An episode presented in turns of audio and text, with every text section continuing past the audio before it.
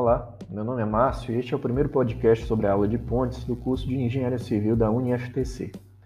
Este é mais um canal criado e disponibilizado para agregar conhecimento à disciplina. Neste episódio, vou falar um pouco sobre o histórico de pontes.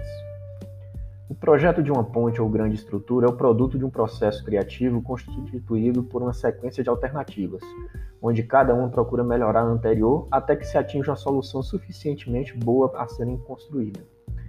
Nesse processo, parte das condições locais onde a obra deve ser implantada, topografia, geologia, condições climáticas, tráfego, etc., e considerando os materiais e as técnicas construtivas disponíveis, os tipos estruturais e as teorias conhecidas, procura criar uma obra que atenda às funções previamente definidas com uma série de qualidades especificadas.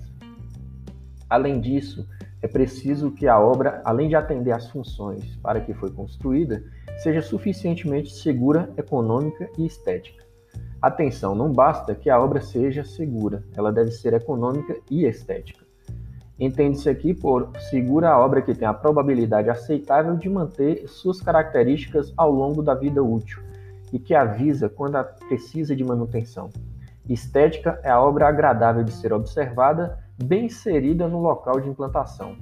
Econômica é a obra tem a solução que satisfaz as funções de segurança e estética com um custo próximo do mínimo.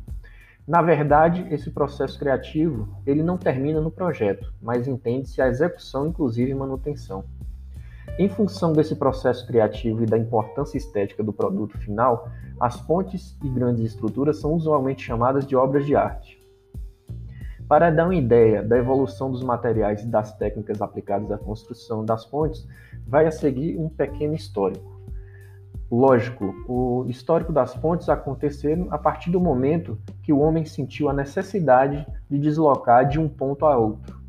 E nessa, nessa necessidade de deslocamento, é, sempre haviam obstáculos que impediam o livre acesso às margens de um rio ou às margens de um, de um, de um vale qualquer. Então, inicialmente na pré-história, a gente tem alguns registros de estruturas de pedra que os homens disponibilizaram para poder servir de ponte, para atravessar pequenos rios.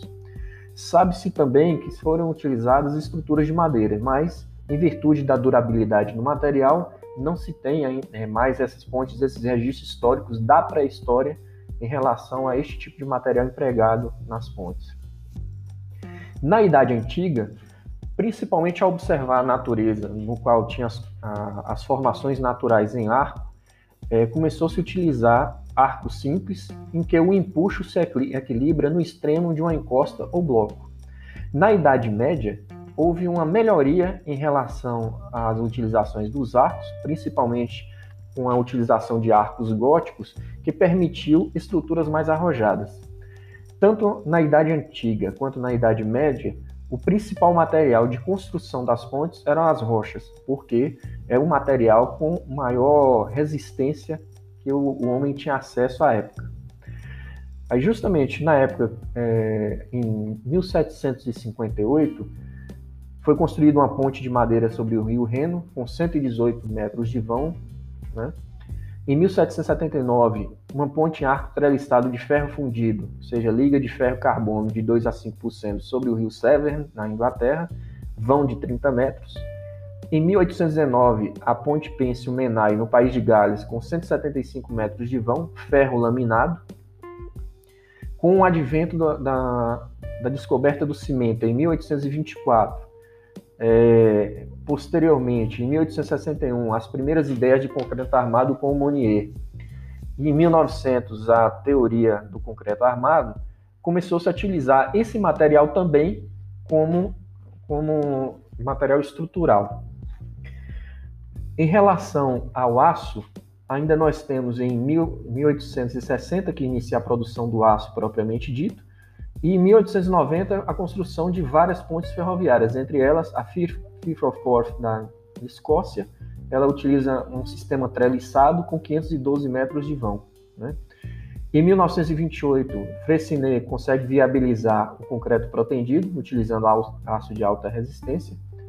Em 1930, Emílio Baumgarten utiliza pela primeira vez o processo de construção por consolos sucessivos. Então, esse processo foi é, implementado aqui no Brasil é uma ponte em concreto armado implementada sobre o Rio do Peixe, um vão de 68 metros.